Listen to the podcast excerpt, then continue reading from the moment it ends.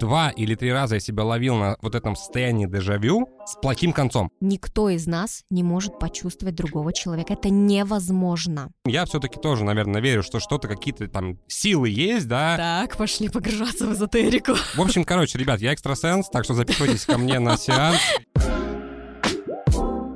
Всем привет, это подкаст «Я стесняюсь», в котором мы обсуждаем жизненные истории реальных людей. Напротив меня несменный ведущий Дмитрий Колобов, руководитель моего портала и, как всегда, Клинический психолог Катерина Москвина. Кать, привет.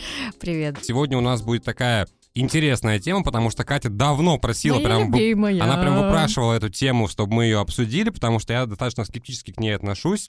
Катя в нее верит. В общем, сегодня будем так говорить про такие вещи, как сверхспособности, эзотерика, возможности предугадывания событий, там, вера э, в потусторонние силы, я не знаю, ну и так далее и тому подобное. В общем-то, Катя в этом у нас профи, я в этом плане такой скептик. Профан. Не профан, э, не профан, я скептик. Ну, слушай, когда-то тоже у меня было такое, что я, кстати, верил, что вот, я чувствую больше, чем другие, я там могу предугадывать, тем более, что у меня был период в моей жизни, когда я а, занимался ставками, и мне казалось, что вот, я чувствую, что вот эта команда выиграет, я, у меня есть дар предвидения там и т.д. и т.п., Э, По итогу нет, ничего у меня нету, вот, а у Кати, видимо, есть. Слушай, я, так как я тебя знаю давно, я все равно считаю, что у тебя повышенные э, чувствования людей, событий и вообще в целом мира. Потому что ты очень эмпатичный человек, а мы сегодня как раз-таки будем об этом говорить, как это взаимосвязано, вот эти вот сверхспособности, о которых все говорят, да, что это на самом деле,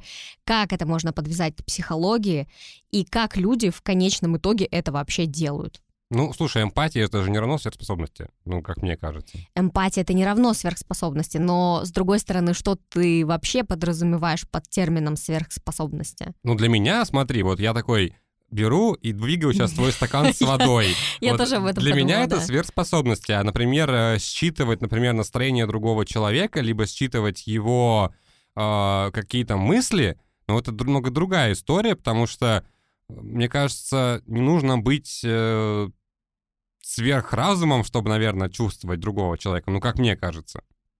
Ты прав. Э, Я думаю, я считаю, что это умеют все. Просто у кого-то это менее развито, у кого-то более развито. Просто есть люди, которые живут изначально из головы, а есть люди, которые живут изначально из сердца. Это те... Ты, кстати, через сердце живешь. Что с лицом, Дима? Что С- лицом? Сердце прихватило. Это люди, которые как раз-таки считывают информацию вообще с общего поля. Вот когда ты выходишь, да, ты находишься в мире, ты в любом случае как-то чувствуешь этот мир, ты его как-то ощущаешь. Вот в силу того, что ты мужчина, ты очень много анализируешь. В силу того, что ты эмпатичный человек, ты чувствуешь это еще дополнительно через сердце. Понимаешь? А можно сказать, что самые главные эмпаты в мире — это коты и собаки? Сложный вопрос. Ну, просто Ну, есть же расхожее мнение, что коты и собаки очень сильно чувствуют эмоции своего хозяина вообще, и они очень эмоциональны, потому что у меня был пример, у меня есть собака, и последние там полтора-два месяца я очень много был в командировках, и суммарно я дома был за это время максимум полторы недели. И у собаки прям развилась очень сильная тревожность, что хозяина нет дома. Кроме того, что она на фоне этой тревожности начала грызть стены, да, она начала грызть стены, я уже три раза их шпатлевал, красил, штукатурил, но не суть. Было еще одно, очень такой у нее триггер жесткий, то есть когда меня не было дома, и когда я уже вернулся, она стаскивала всю мою обувь к себе в лежанку. То есть она не грызла ее, она просто стаскивала к себе, чтобы был мой запах, потому что она чувствовала тревогу, что меня нет дома. И даже банально, когда я вышел э, покурить, я работал из дома, я болел, я вышел покурить и возвращаюсь, и все равно там пара тапок уже лежит в лежанке, хотя меня не было 7 минут всего буквально. Вот, сейчас вроде как бы я вот последние две недели уже дома, она немного подуспокоилась, но это вопрос о том, насколько собака тоже испытывает эмоции и насколько она эмпатична вообще к людям. Я могу сказать так. То есть, да, собаки, в принципе, у них нет вот этой нервной системы, которая отвечает за там страх, панику там и так далее, все остальное. Ну да. Мне кажется, но они испытывают же эти эмоции. Ну, животные вообще эмоции как бы не чувствуют, не испытывают. Испытывают, Кать. Не. Ну, короче, ладно, мы позовем кинолога в следующий подкаст. Ну, просто я с тобой тут мы можем долго спорить, но... Хорошо, но я, в целом я я, уверен, понимаю. что собаки испытывают эмоции. Сто процентов. И радость, и грусть, и страх, и боль, и скуку. И об этом есть фильм. Фильм «В ответе», который мы снимали в прошлом году, поэтому посмотри этот фильм. Хорошо. Потому что животные точно такие же, как и мы, они испытывают эмоции. ладно. Просто я хотел тебя узнать, потому что на самом деле мне кажется, что многие животные гораздо более эмпатичны, чем некоторые люди. Особ... Я все-таки бы, наверное, буду говорить, что это основано на инстинктах, а не на э, обширной развитой нервной системе, как у человека. То есть здесь нельзя сравнить. Понятное дело, что животные что-то чувствуют, что-то испытывают, да, там, возможно, какие-то эмоции, может быть, это по-другому называется, но просто естественно, что когда тебя нет рядом, и это твоя собака, она чувствует, что ты хозяин, что она начинает к себе в лежанку сгребать твои, твою обувь, твои вещи для того, чтобы чувствовать твой запах, и когда ты выходишь после долгого перерыва, она будет испытывать ощущение того, что а вдруг ты снова не вернешься, да? Вспомним фильм «Хатика» или там «Белый бим, черное ухо» или вот эти вот все, да, классика жанра, где собаки действительно искали своих хозяев. То есть по этим фильмам мы узнаем о том, что собаки могут что-то чувствовать внутри. Но не знаю, все равно мне кажется, что это основано на инстинктах. Может, я в этом не разбираюсь действительно, и это просто мое мнение, ну, прогуглю потом. Ладно, после записи мы почитаем исследования британских ученых. И, кстати, самый прикол, что мы сейчас купили IP-камеру, чтобы наблюдать, что Юта делает, пока нас нет дома. Это очень прикольная штука, на самом деле, смешная. И прикол в том, что у камеры еще есть микрофон. И то есть я могу, по идее, с Ютой общаться, находясь на работе, но на самом деле забавно смотри, как она там лежит, спит, что-нибудь делает, ходит. Это реально забавно. В общем, а, всем рекомендую, если хотите не скучать на работе, я не знаю, купите эту камеру, на втором мониторчике себе откройте трансляцию и смотрите. Ну что ж, а мы на этом будем переходить к первой истории студенческие годы меня прозвали ведьмой, а все потому, что я предчувствовал, какой билет, вопрос или тема выпадет мне на проверке знаний. В кабинете напряженная тишина, преподаватель выдает билеты. Меня охватывает незабываемое чувство, словно каждая клеточка тела накалена до предела. Сердце бьется все быстрее и быстрее, дыхание учащается, пауза, затмение и озарение. Тело становится легким, зрение проясняется, а сквозь тело будто прошел поток свежего ветра. И в голове только одна мысль – билет, номер, именно тот, что я хотела. Эх, как жаль, что это сверхчувство покинуло меня с получением диплома. В лотерейном розыгрыше оно мне ой как бы пригодилось. Ну, вот такая веселая история у нас первенькая на разогрев. А, до записи ты говорил, что у тебя была точно такая же сверхспособность, что ты на экзаменах чувствовала, какой у тебя будет билет. Наверное, да. поэтому меня отчислили, а тебя нет. Наверное. В общем, э, в университете у меня... Мне очень знакомо чувство девушки, которая написала эту историю. Почему? Потому что весь период, когда мы учились в университете, я практически на каждом экзамене готовилась, у меня было там 2-3 билета, максимум 5, которые я действительно запоминала, которые я готова была ответить. И я вытягивала всегда один из этих билетов.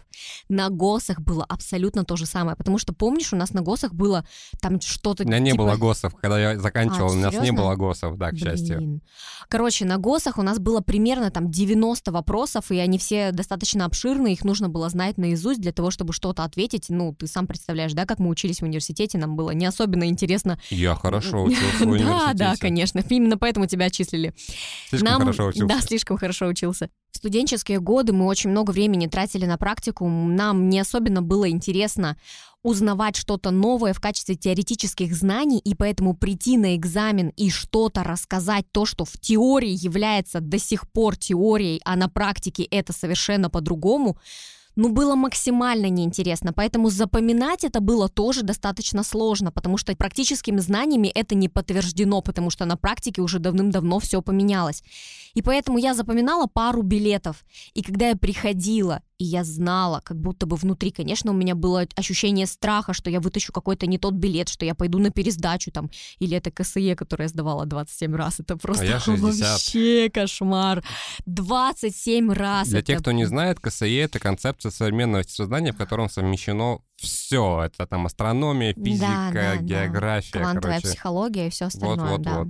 Это было максимально сложно, но все равно этот предмет мне пришлось выучить досконально для того, чтобы его сдать. Правда, я его сдала с 27 раза. А я вот его не сдал, и меня отчислили. А, офигеть. А потом не пересдавал, потому что его убрали, да? Класс, вот тебе повезло-то. Это спорный вопрос. Знаешь, я сейчас я поймал на мысли, что у меня тоже были, получается, все способности. Я какой бы билет ни вытянул, я всегда знал, что он будет плохим. Я прям чувствовал. Хоть я и готовился, Слушай, это неплохая история, на самом деле, в смысле моей жизни, потому что у меня всегда было наоборот. У меня было так, что я готовился э, ко многим билетам, и мне они не выпадали. Например, у меня самая обидная история — это с ЕГЭ по литературе, потому что я сдавал литературу, сдал ее не очень удачно, но я три месяца, честно, реально с аппетитом готовился каждый день к этому, ну, к этому ЕГЭ. И я был натаскан по куче прозы, по всем писателям, но мне выпало то, что я очень сильно не хотел. По-моему, если я не ошибаюсь, это было «Кому жить хорошо», потому что я ее не понимал, это нестандартная проза, и это был трэш, потому что я ее утром читал в ванной кратком содержании, и лежал и думал, только бы не она. И я вытягиваю билет, и там она. Самое интересное, что во время ЕГЭ я думала о том, что мне попадется, но в целом я читала, мне кажется, в полном содержании, не в кратком, только одно произведение «Война и мир». И я знала его достаточно хорошо. Давай, восьмая страница, второй абзац, третья Нет, строка. Нет, извини. И знаешь что, когда я открыла вот эту третью часть, и я увидела, что у меня вопрос по войне и миру, я такая, «Пф, это просто сверхспособности. сверхспособности, реально. Хотя в целом результаты ЕГЭ были не очень. Но это сложный экзамен. Будем говорить об Ну, этом а откровенно. чем может быть обоснована вот эта вот повышенная чувствительность к билетам? Смотри, это не повышенная чувствительность к билетам. Это просто Психосоматика? Нет, психосоматика, это со здоровьем связано, ну, come on. Э, смотри, вот есть внутри тебя энергетическая составляющая. Так, пошли погружаться в эзотерику. Да-да-да. Сейчас карты Таро достану. Давайте, давайте. Все дела. Есть внутри тебя ощущение того, что что-то должно произойти или не произойти. То есть вот то, что ты больше всего не хочешь, дает самый высокий заряд внутри тебя в плане энергии. У меня наоборот. То, что я больше всего хочу, дает самый высокий заряд. Но это не означает, что если я чего-то буду не хотеть точно так же сильно, как, например, ты, у меня это не произойдет в жизни. В общем, в энергии в плане нет плюса и минуса. Она просто как единое целое. Но то, о чем ты думаешь, то и происходит. Если ты бесконечно крутишь это внутри себя или очень сильно боишься, то ты повышаешь уровень вибраций, который есть у человека. Ты, кстати, знаешь, что он... Дима засыпает. Ты... э, Уровень вибрации. Мы что, телефон? Изучи другую литературу, серьезно. Уже доказано, что человек каждый состоит из энергии. Понимаешь? И на 80% из воды. Да, и на 80% из воды не будем. Вода, вода и вибрация, получается, этот, как он, шторм? И вот. И, собственно, о чем я говорила, я уже даже забыла эту мысль. А так сегодня весь подкаст мы будем сидеть с тобой. Смотри, в общем, ту вибрацию, которую ты излучаешь, с каким зарядом ты ее сам наделяешь, то и происходит в твоей жизни. То есть, если ты постоянно будешь активизировать в своей жизни позитивное мышление, мало того, что ты сам себя внутри настроишь позитивно, у тебя в целом будет все получаться. Смотри, на примере психологии могу разобрать тебе более доступно для того, чтобы это было понятно. Например, у человека есть э, точка опоры на какой-нибудь сферы своей жизни. Например, ты опираешься на то, что если в моей жизни будут отношения, то я буду более счастлив, чем, например, я без отношений. Или если у меня будет классная работа, много денег. То есть таким образом человек ставит на какой-то определенной теме точку опоры. И когда он, у него происходит то самое, что ему было необходимо, то есть у тебя, например, появляются классные отношения, много денег или классная работа, ты с каким состоянием начинаешь вообще жить? С кайфом. Вот. И когда ты начинаешь жить с кайфом, как ты говоришь, у тебя в жизни как будто бы закручивается воронка, и у тебя все начинает лучше и лучше получаться не только в этой сфере, но и во всех остальных. Но может же и в обратную сторону вся эта история пойти. Ну, то есть, Например, смотри, ну, например, вот, допустим, ты говоришь про позитивные изменения какие-то в жизни, но бывает такое, что у человека много страхов. Он их, э, выражаясь твоим языком, отправляет вибрации страхов в этот мир. Вот. И потом случаются какие-то плохие вещи. Ну, То есть вот у меня часто такое бывает, например, что случается какая-то плохая вещь, и потом, как вот принцип вот этого Да, доми- воронки. домино, какого-то Мгм. воронки, начинается еще, еще, еще, Да. еще. А потом, ну, вот, да, наоборот, хорошее. Это к вопросу, да, то, что там а, белая, черная полоса там и так далее. Ну, то есть тут же тоже оно работает и в плюс, и в минус. смотри, про- поэтому я тебе и говорю, что нет положительного и отрицательного заряда, он есть только у тебя внутри. Мы наделяем это через мозг. То есть наш ум играет в эту игру. Это эмоция положительная, это эмоция отрицательная. Соответственно, если у тебя нет ровного отношения ко всем эмоциям, которые с тобой происходят, это не означает, что тебе параллельно будет на все, что происходит. Это означает просто, что если ты погружаешься в эту эмоцию, то есть у меня, например, произошло там, не знаю, выговор на работе, вот я начинаю это крутить внутри себя, у меня случается апатия. Понятное дело, что когда ты выйдешь на улицу, вокруг тебя будут происходить какие-то вещи, которые тебя будут расстраивать все больше и больше. Почему? На самом деле они бы и происходили до этого, только ты просто на них будешь держать фокус, потому что у тебя внутри сейчас состояние со знаком минус. Понимаешь? Ну, то есть, если вот подводить итог этой истории, а, то есть человек просто всегда был уверен в том, что ему попадет тот билет, который он хочет. Не обязательно, просто у него было спокойное ощущение, да, и возможно, если я с легкостью вхожу в экзамен, там, в любые какие-то действия, там, вот по жизни вообще, да, я принимаю и отрицательный исход этой истории, и положительный. И тогда в большей степени вероятности у меня получается плюс, чем минус. Понимаешь, то есть у меня просто легкое отношение к этому.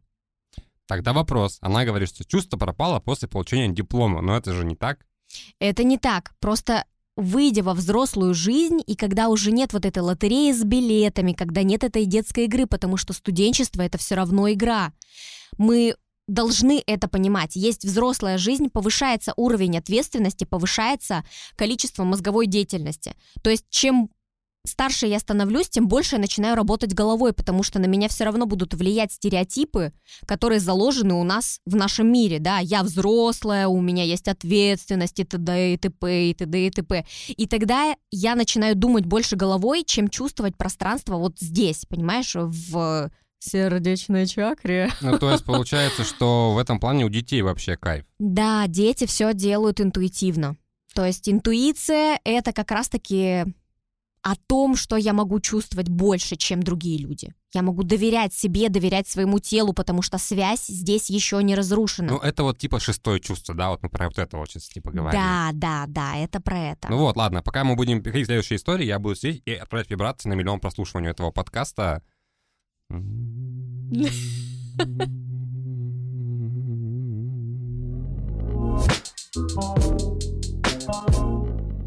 Я сейчас очень сильно начал чувствовать людей, их настроение, злость, радость, агрессию, ненависть. В общем, это очень сильные эмоции. И если у них, допустим, есть объект злости, то я рядом с ним просто чувствую злость.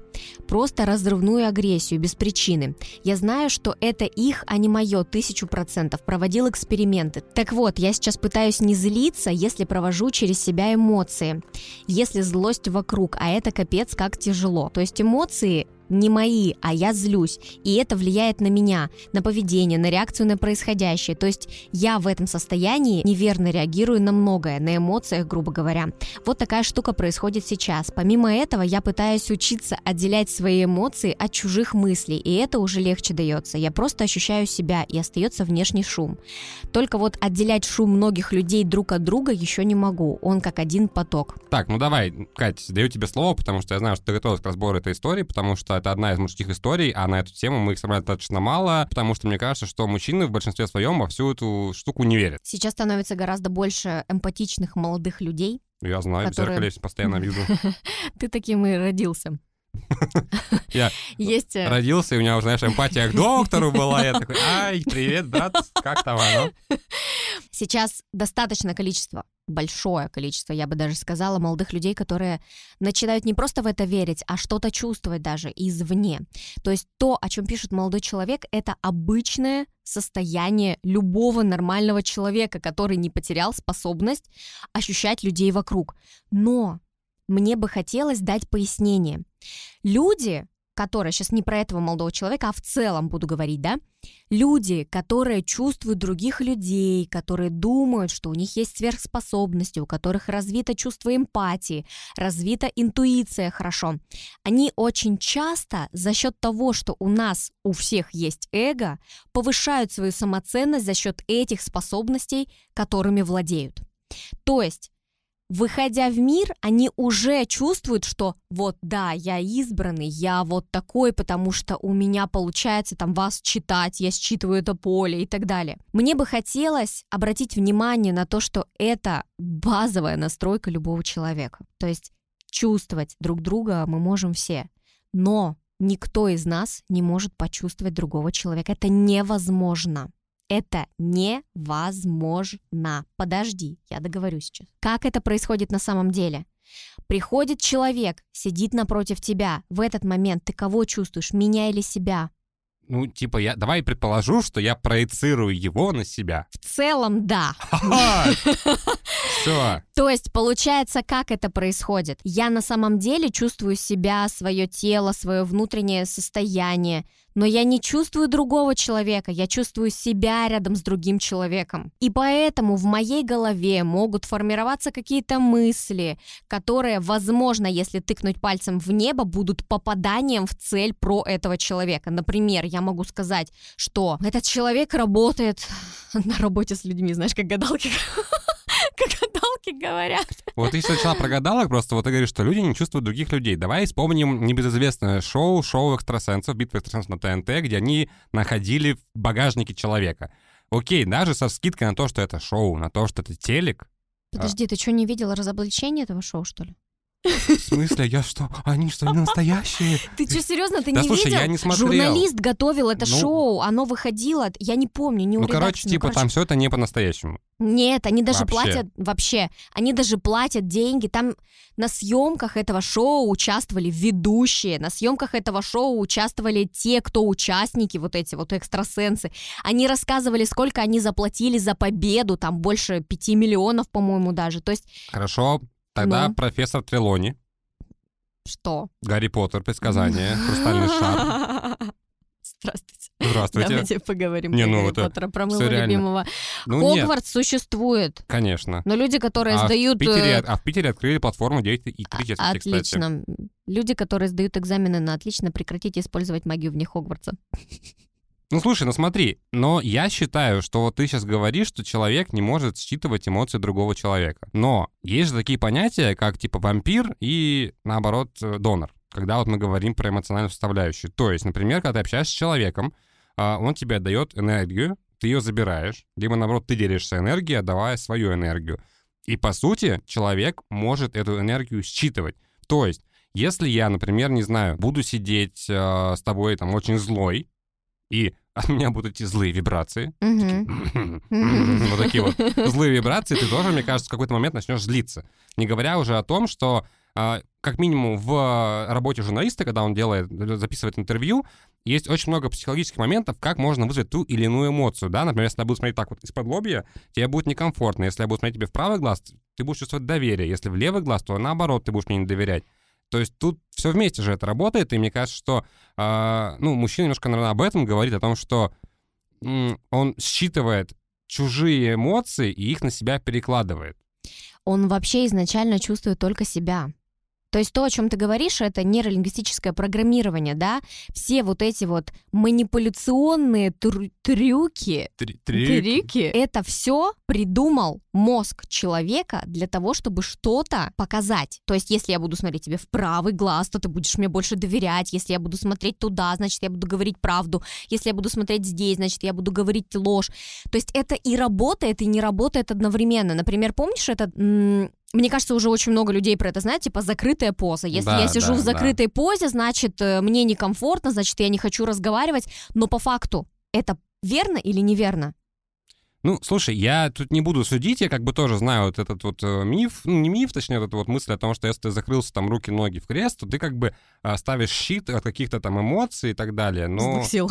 Не, ну типа да, на самом деле, допустим, человек, если человек идет негативная энергетика, то ты, ну, закрываешься вот так вот на уровне подсознания. Как бы да, и как бы нет одновременно. Может быть, моя поза любимая это скрестив нога на ногу сидеть, да? То есть если углубляться а, совсем вот в это нейролингвистическое программирование и говорить о характере человека через жесты и через позу, например, то можно сказать, что я по своей сути закрытый человек, но как бы нет. Не, ну слушай, ты сейчас говоришь про ноги, потому что если мы говорим про ноги, у меня в школьные годы студенческие была вообще другая история, которую я часто там типа анализировал свои свидания, то, что обычно говорят, что если типа ты с девушкой сидишь на свидании, и ее нога э, сложенная, получается, на ногу смотрит на тебя, значит, типа ты ей интересен, ты ей нравишься. Если же наоборот, то типа вообще до свидания, у тебя нет шансов. И я все время сидел стоять такой, так, что там по ногам? Нифига Чё? себе. Ну, нет, ну, вот такие тоже есть как бы какие-то истории. Может, Ну- это, конечно, тоже выдуманная вся фигня, но... Смотри, все, что мы знаем, все то, чем мы интересуемся, это не выдумка. То есть люди все равно веками создавали какие-то моменты типа астрология, нумерология, дизайн человека, там, не знаю, карты Таро и так далее. Это все инструменты, через что можно получать какую-то информацию. У нас, кстати, там есть история про карты Таро, что девушка заказывает а, каждый год э, расклад Таро. Я тоже заказываю расклад Таро. Два вопроса сходу. Зачем? Сколько, Ага. сколько это стоит? Слушай, ну я хожу к такой не очень популярной женщине, ну не очень много людей, и у нее стоит расклад Таро на год 3000 рублей. Ну, по крайней мере, два года подряд это стоило вот столько. В целом, это просто интересный инструмент. Подожди, вопрос. А, смотри, кстати, помнишь, у нас такая была с твоей подруга Женя Савина, которая, кстати, нам гадала на картах очень да, часто. Да. Вот, при- Жень, привет тебе Мгм. большой из нашего подкаста. В Москве теперь важная девчонка.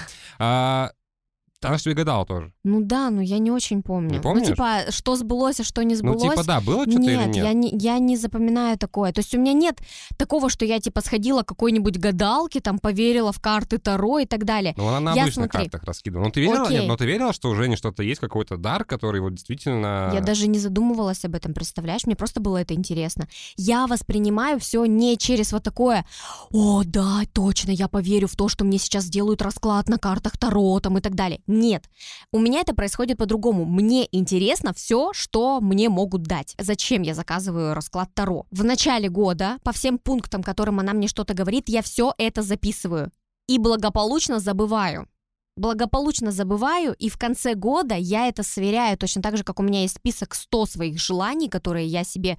Это вроде бы как желание, вроде бы как цели на год, и я потом смотрю, я уже даже забыла, что я там написала, я не помню, в течение года я это не открываю. Я не сравниваю по месяцам, там, что она мне планировала в этом месяце, что в этом и так далее. Я просто в конце года потом это сверяю и смотрю, что сошлось, что не сошлось. Вот в прошлом году, когда я смотрела, у меня сошлось очень много моментов. Наверное, процентов 70 из того, что она мне сказала. В этом году я не знаю, я еще не открывала, через пару месяцев поглядим. А как она? Она там говорит общими фразами или какими-то конкретными? Ну, то есть там А, встреча с богатым мужчиной. Вот типа, смотри, там. в чем интерес был. В прошлом году она меня не знала, потому что я пришла к ней первый раз, и она говорила достаточно общими фразами, пока я не, до- не начала задавать дополнительные уточняющие вопросы. Как это происходит? Вот человек тебя не знает, Конечно, он будет говорить все общими фразами, то, что он видит через карту, как он это интерпретирует. Потому что, по идее, все, что у нас происходит в отношении с другим человеком, это интерпретация, это то, что мы сами себе думаем. Когда я была на обучении по психосоматике, у нас было одно из последних упражнений, очень таких э, объемных, обширных, это менторские круги. У нас в кругу сидело 15 человек, в центре стоял преподаватель и выходил кто-то из людей, которого мы не знаем. То есть мы вроде бы тут взаимодействуем все 4 дня уже на обучении, но тем не менее максимум, что ты можешь узнать об этом человеке, это только то, как его зовут. Выходил человек, и преподаватель задавал наводящие вопросы, типа, где работает этот человек, что вы можете сказать про него, сколько у нее детей или сколько у него детей, есть ли у него жена и так далее. Я была одним из тех людей, кто отвечал на эти вопросы достаточно четко. Понимаешь? Почему? Потому что в этот момент я просто, я не знаю, присоединение это к человеку или что это. То есть у меня на консультациях я достаточно долго пользовалась этой фишкой, пока я не поняла, что это мне на самом деле, ну, иногда помогает, а иногда как бы не нужно. Это только повысить свое вот это вот, типа, о, я знаю про людей, я читаю вас, вот это вот все. Когда ты перестаешь играть в эту игру, ты начинаешь взаимодействовать с человеком тет-а-тет. Просто вот есть человек и есть я. И у нас с тобой достаточно чистая коммуникация в этот момент, она без фильтров, которые ты накладываешь на человека. И точно так же происходит в картах Таро. Человек, типа мастер, как они называются, эти тарологи, видит карту и как-то ее интерпретирует. М.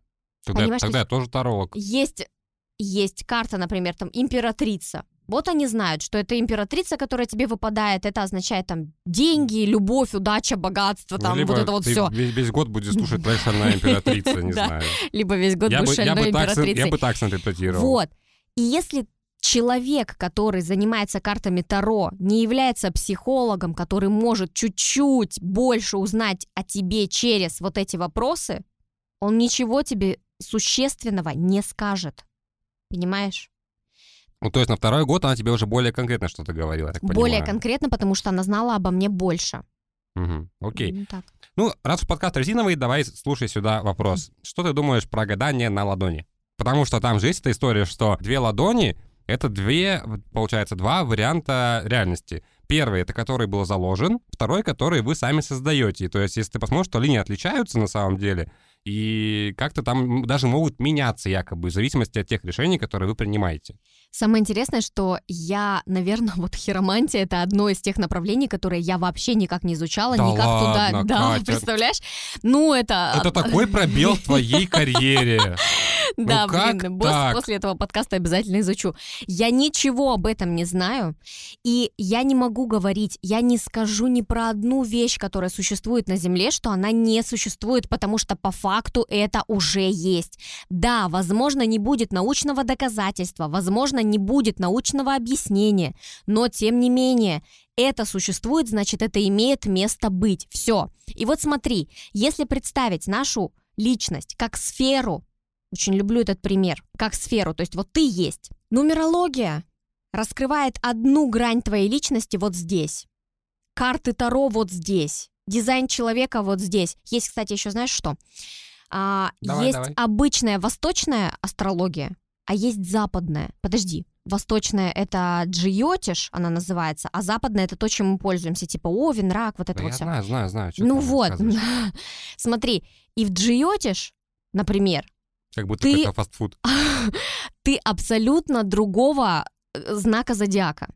И ты и там, и там читаешь какое-то объяснение э, о себе, и там, и там что-то совпадает, а что-то не совпадает. Почему? Почему одни люди верят в джиотиш, а другие верят в западную астрологию, или как там это называется? Потому что то, что близко тебе, в это ты и веришь, по факту.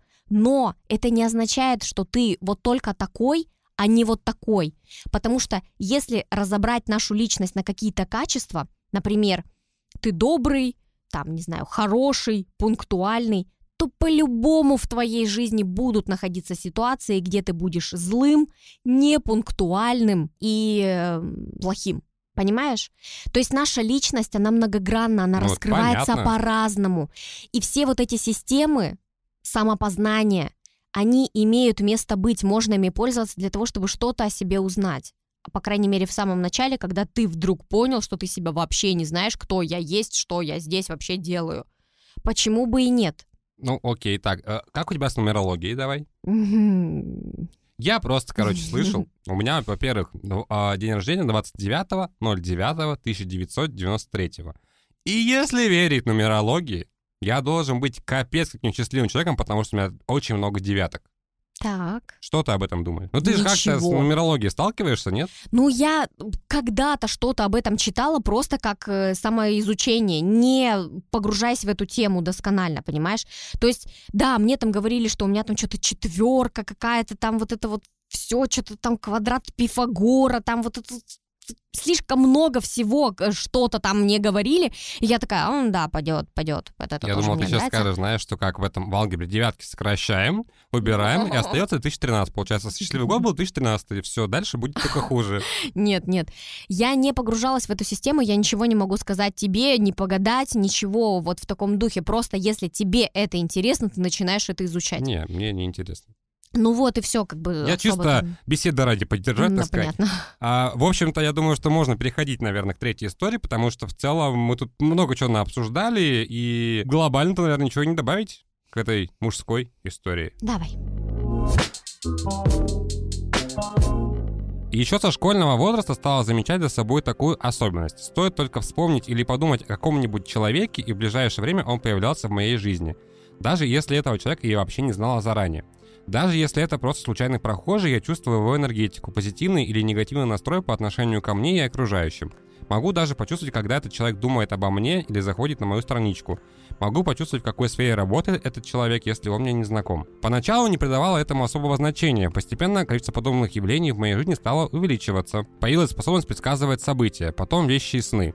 Например, однажды приснилось убийство в лесу на Илторском тракте, потом прочитала о нем в СМИ. С прошлого года частенько снятся пожары в конкретных местах города и за городом. В другой раз приснились заброшки в лесопарке с каким-то подземным ходом или бункером. Позднее только поняла, что это, вероятно, был парк имени Оловянникова. Недавно выяснилось, что там действительно есть подземное сооружение. Иногда меня пугают такие внезапно возникшие наяву или во сне образы событий или людей. Они не всегда буквальны, часто это некие символы или сумбурный набор мест, событий, людей, слов, имен и так далее. Пока не совсем понятно, какое отношение это все имеет ко мне лично или кому-то из близких – Иной раз просто могу открыть карту в случайном месте, и именно в этом месте в ближайшее время происходит что-то резонансное, что попадает в СМИ. Таким методом случайного тыка удалось даже найти место, где было запланировано строительство завода ферросплавов. Не знаю, как это происходит, но я заранее чувствую федеральные и региональные тренды. Я не открываю генплан города, но всегда точно угадываю, какие территории и объекты попадут под комплексное освоение. Подобных историй можно вспомнить множество, видимо, для чего-то это нужно. И если человеку дается какой-то талант, значит нужно его применить во благо. Я хочу этого человека взять на работу, потому что он знает все региональные и федеральные тренды в СМИ, а нам это очень важно. Ну, кстати, на стадии еще первого абзаца я знаю, что хотел добавить, что как только я думаю о каком-то человеке, он появляется в моей жизни. Вот я бы сидел такой, думал про Анджелину Джоли или про Брэда Питта, и они внезапно через час приехали в Рощино и такие, Дмитрий, вы подумали обо мне? Я здесь? Слушай, ну неужели в твоей жизни не происходило каких-то моментов, где ты о ком-то вспоминаешь, и тут же этот человек появляется? Ну не тут же, через пару дней буквально, там в районе недели, может быть. А, слушай, нет, у меня бывает такое, но он не появляется, например, вживую. У меня очень часто бывают истории по работе. Например, я понимаю, что мне нужно было с, ну, с человеком списаться, что-то там ему какие-то документы отправить, например, и я такой думаю, так, надо ему написать. И я только об этом подумал, и он мне пишет буквально вот э, ну да, 10 да. секунд. Ну, это ж про это же. Ну да. Ну вот. По поводу появления людей, чуть позже скажу, хочу обратить внимание на то, что она обращает внимание на какие-то там генпланы, то, что будет происходить, чувствует тренды, это насмотренность. Насмотренность, повышенная чувствительность, по крайней мере, я это вижу так. То есть, зная что-то, мне что-то нравится, это тоже повышенный уровень эмпатии, я туда смотрю, и там что-то происходит. То есть здесь просто повышенное внимание, концентрация своего телесного отклика, потому что по факту из головы это придумать ну невозможно. То есть можно, конечно, но не факт, что ты попадешь. То есть это какая мозговая деятельность должна быть для того, чтобы ну, сколько процентов мозга должно быть в конечном счете задействовано для того, чтобы угадать что-то, что будет происходить там ну, э, есть в такой течение года. фильм называется Люси, Да, да, да, я помню. об использовании мозга на 100%. Да, здесь мы будем говорить про э, повышенное ощущение внутренней концентрации вот этого телесного отклика. Что это такое? Я тоже частенько это использую. То есть я вот иду, например, где-то или что-то делаю, и мне внутри как-то становится некомфортно. В этот момент я начинаю отслеживать свои мысли, что-то появляется у меня в голове, какая-то мысль есть, и если я выбираю просто чисто на нее посмотреть, то я могу узнать, что произойдет или что это будет хотя бы приблизительно. Если я выбираю ее разворачивать, то, конечно, происходит накрутка. То есть, если ты начинаешь углубляться в это, то ты сам разворачиваешь то, что ты, короче, не знаю, что придумываешь, грубо говоря, работает фантазия. А если просто взять и просто типа, ну вот да, была такая мысль. Есть такая история из моей личной жизни. Однажды моя лучшая подруга со своим будущим мужем пришли к нам домой, у меня дома была мама, вручать приглашение маме на свадьбу. Они вручили приглашение, и мамина мысль была следующая. То есть они уходят, мама держит приглашение, такая говорит, а зачем они решили пожениться? Я такая, мам, ну как бы люди вместе, три года, все дела. Она такая, так они же разведутся скоро. И в этот момент я говорю, мам, ты что такое говоришь? Она говорит, нет, ну мне бы, конечно, не хотелось, чтобы это произошло, но максимум три года. И в натуре они через три года разводятся, представляешь? Ну, давай начнем с того, что, в принципе, любой брак — это всегда 50 на 50. То есть либо разведутся, либо не разведутся. Ну, нет, такие истории, безусловно, есть, потому что я вот сейчас приведу из личного тоже, э, из личной жизни пример. Он, наверное, немножко про другое. Он, наверное, про совпадение на грани с каким-то шестым чувством. Короче, у меня отец очень часто летал в командировки в Москву, и я не помню, к сожалению, в каком году это было, когда в московском метро погремел взрыв, когда был теракт.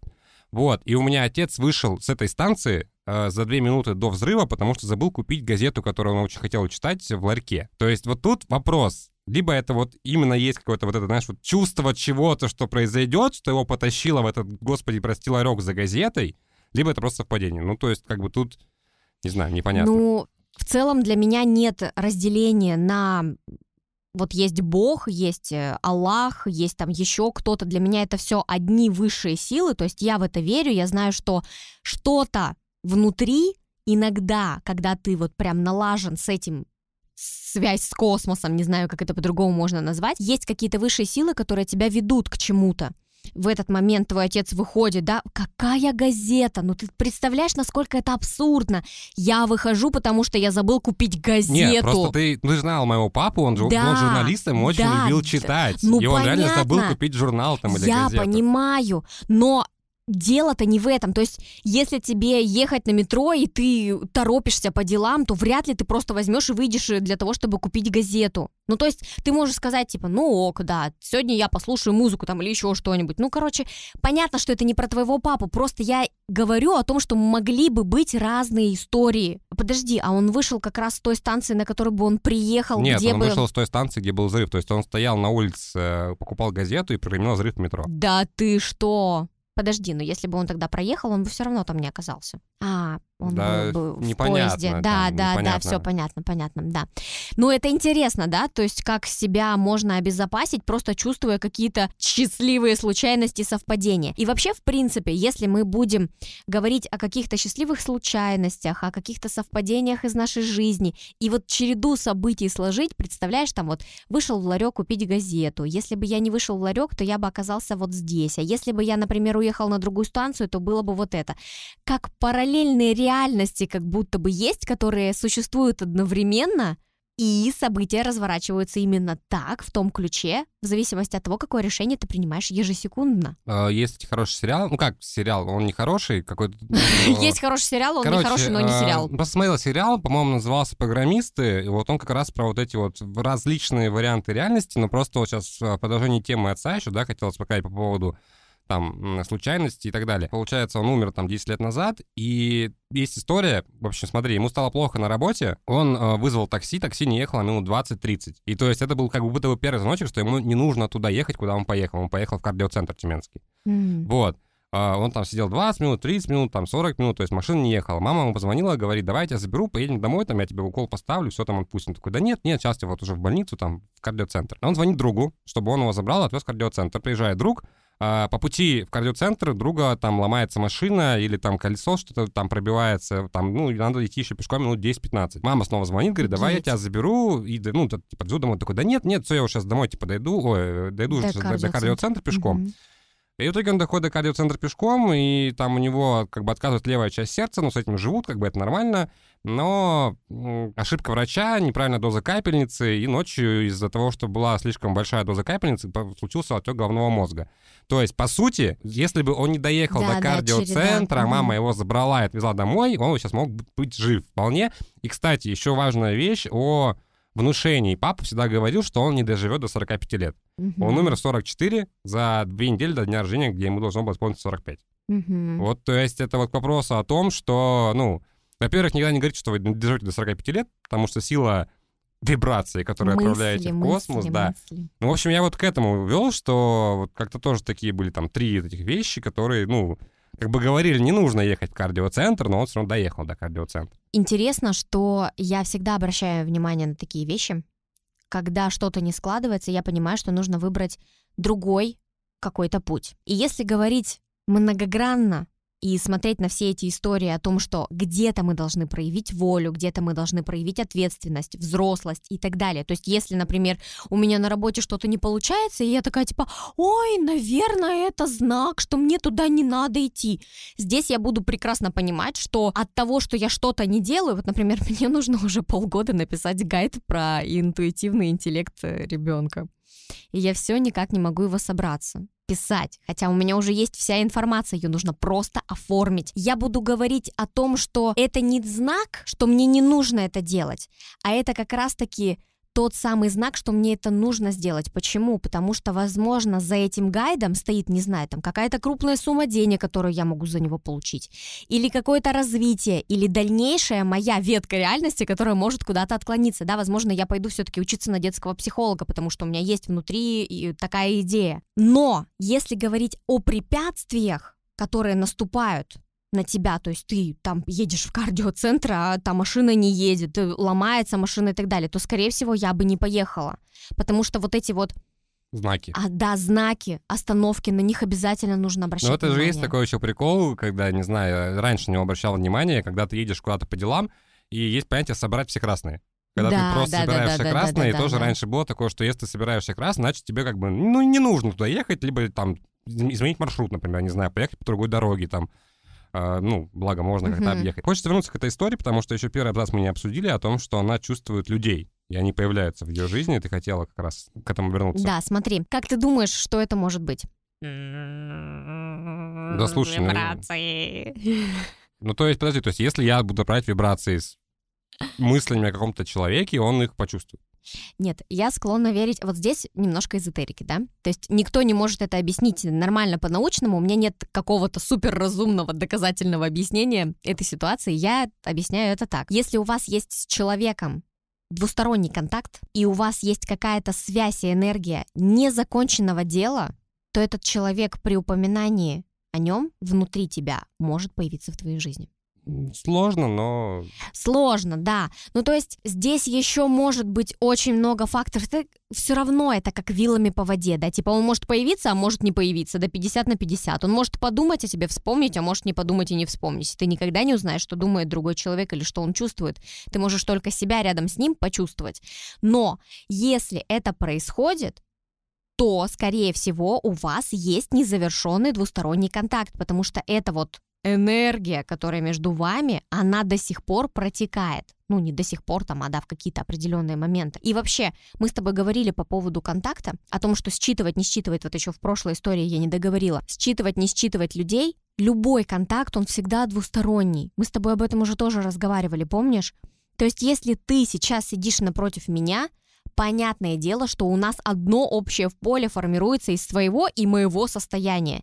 И, соответственно, мы, отдавая друг другу энергию, про энергетических вампиров я не договорила, ты же вопрос этот задал, типа, как я к этому отношусь. Ты будешь отдавать мне что-то, я буду отдавать тебе что-то, у нас будет происходить взаимообмен. Просто у кого-то меньше, у кого-то больше. А иногда бывает, что мы примерно на одном уровне, типа, обменялись и дальше в легкости пошли. Потому что мы друг друга как бы больше чуть не забрали или...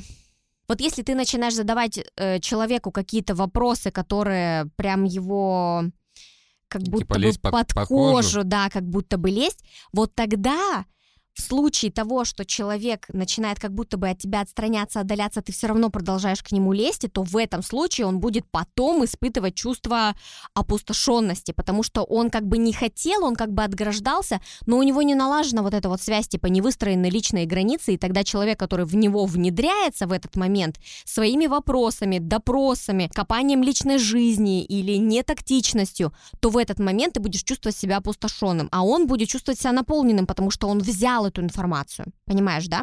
Вот, и здесь с людьми, которые появляются, точно так же, мне кажется, такая же система работает. То есть ты думаешь, продолжается контакт, и человек появляется. А что думаешь по поводу вещих снов? Вот э, у меня просто есть такая, э, ну, как-то убеждение, э, что вещи и сны снятся с четверга на пятницу. Я поэтому всегда стараюсь их, типа, запоминать, но мне, кстати, последние, наверное, месяца четыре вообще ничего не снится, к сожалению. У меня тупо серый черный сон. Все, просто я сплю и ничего не вижу. Вот ты вообще веришь в сны? Так как у нас была в университете дисциплина про сны, и чуть больше, как будто бы я об этом знаю, то, что запомнила, да, то, как я себе это представляю. Это же состояние пассивной активности мозга. То есть мы спим, а мозг, он не спит, он все равно продолжает работать. И в этот момент у тебя работает и фантазия, особенно если расшатана нервная система, если ты не можешь успокоиться, если ты плохо спишь, а, твой мозг, он не погружается вот в это вот это состояние, в котором ты начинаешь отдыхать, несмотря на то, что твоя мозговая деятельность продолжается. У нас происходят какие-то картинки, которые мы видим, а, полет фантазии и так далее. То есть мы можем как-то раскрутить какую-то картинку. Но иногда бывает, что нам снится что-то, что может произойти потом, или про какого-то человека. То есть как будто бы там кто-то внедряется, там не внедряется. Мне кажется, это тоже может быть связано с повышенной чувствительностью другого человека, например, какого-то. То есть он пришел тебе просто в поле сейчас. Понятия не имею, как это происходит, и мне даже не интересно узнавать, почему это происходит, но я в это верю. И причем я в это верю не просто типа с четверга на пятницу, да, там какое-то вот такое вот. Я знаю, что это просто может произойти, мне самой может что-то присниться, что-то, что потом в будущем может сбыться, например. Слушай, у меня, знаешь, какая была мысль недавно? Короче, еще есть такое понятие дежавю. По-моему, говорили уже в одном из подкастов, и вот у меня частенько последние, наверное, месяца три себя ловил на вот этом состоянии дежавю с плохим концом. То есть Мгм. я как будто чувствую, что я вот это начинаю делать, и у меня есть ощущение, что это как бы закончилось не очень хорошо, и я поэтому в этот момент начинаю делать что-то другое. Ну, то есть я как бы чувствую, что я, что я бы сделал, как бы это должно было быть, и я начинаю делать что-то другое, чтобы это было не дежавю, а уже другая, как бы, ну, Параллельная Параллель- реальность. Да, параллельно как бы реальности. Вот э, в университете, когда у меня было повышенное ощущение какой-то реальности, да, там я была просто экстрасенсом, угадывала билеты. Мне часто приходило дежавю в мое внутреннее ощущение, когда я что-то делаю, и в этот момент я понимаю, что я это уже видела. А как говорится, что если мы испытываем дежавю, значит, мы правильно живем?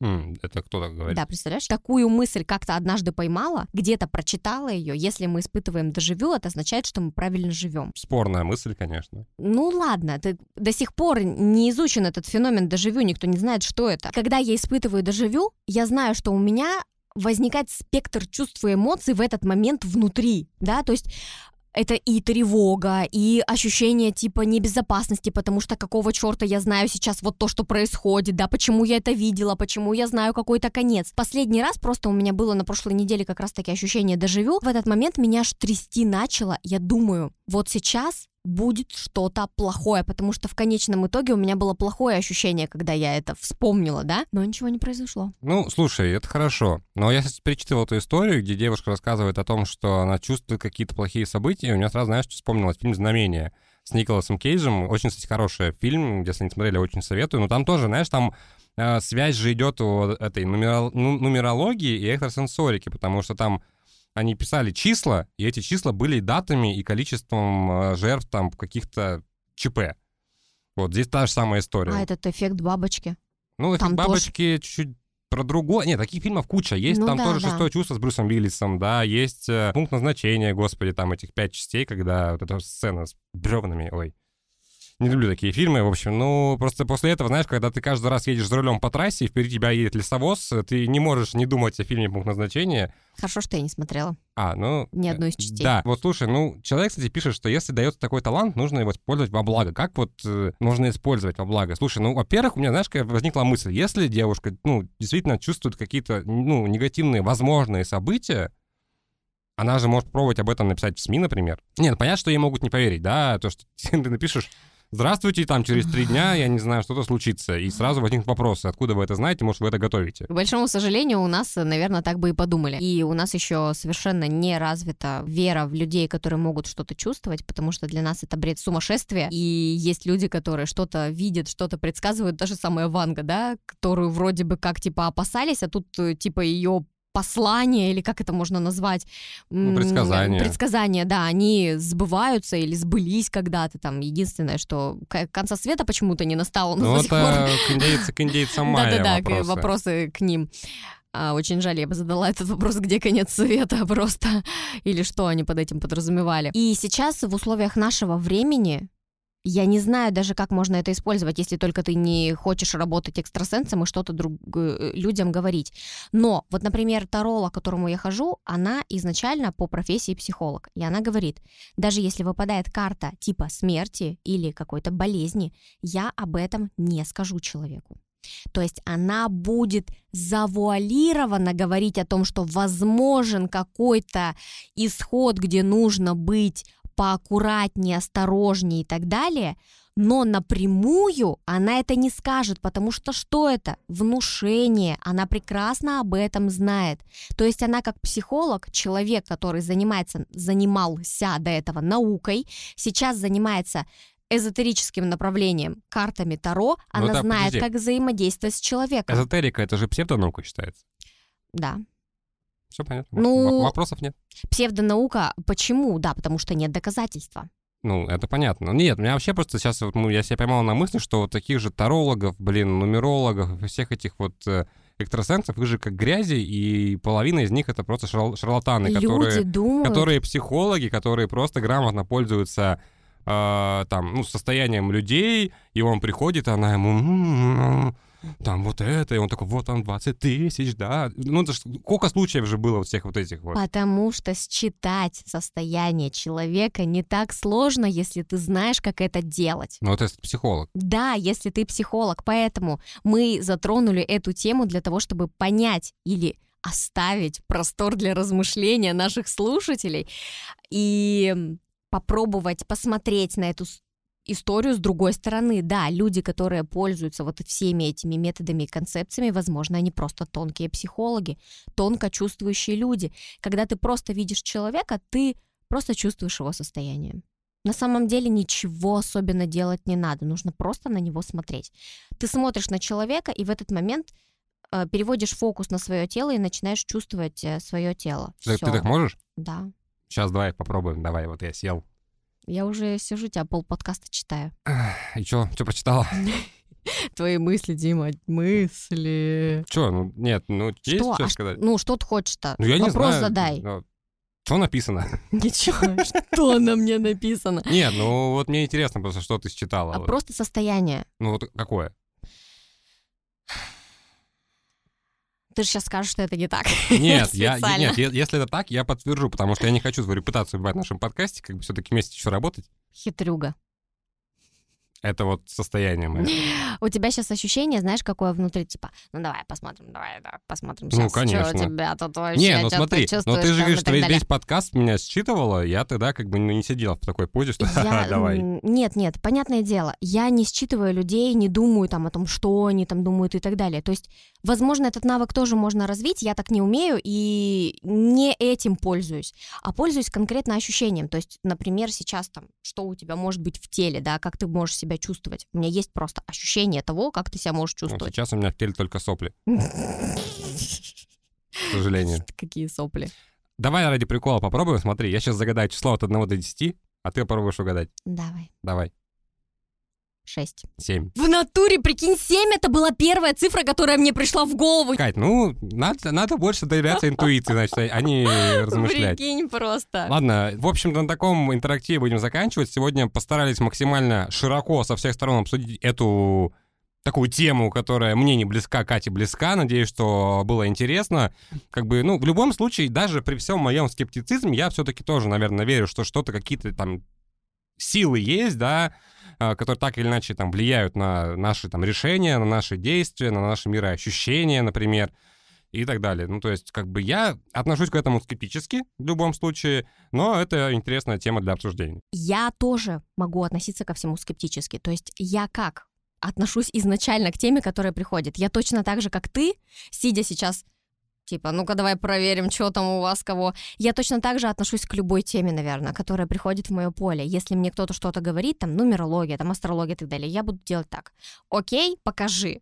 И если мне показывают, и я действительно чувствую какие-то совпадения, начинаю чувствовать, понимать, что человек что-то чувствует или понимает, который сидит напротив, в этот момент я понимаю, что мое доверие, оно, уровень доверия растет, например, какой-то теме. А какой-то не растет, а просто остается на уровне того, что ну да, это существует, но я пока не раскрыла истину, например, этой темы. Поэтому да, для меня эти темы все близкие, потому что какие-то из них я попробовала на себе, там, не знаю. Давайте это попробуем еще загадать. А теперь ты загадай ты. Загадай Да, ты давай, от 1 давай, до давай. 10. Давай, давай. 5. Да!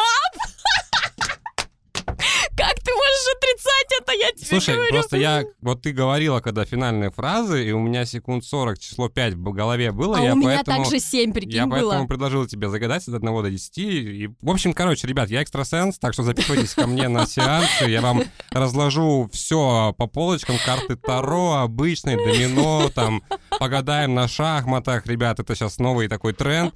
В общем-то, это был подкаст «Я стесняюсь». Сегодня говорили про сверхспособности и эзотерику. Ну, а с вами, как всегда, были клинический психолог Екатерина Москвина. И Дмитрий Колобов, руководитель моего портала. Всем пока. пока.